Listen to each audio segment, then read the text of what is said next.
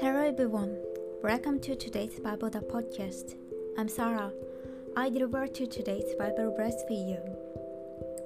Because all flesh is as grass, and all the glory of man as the flower of the grass.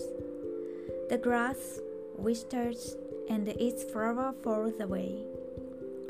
But the word of the Lord endures forever. Amen. The truth does not change in any era, in any race, or in any place. The Word of God is the truth.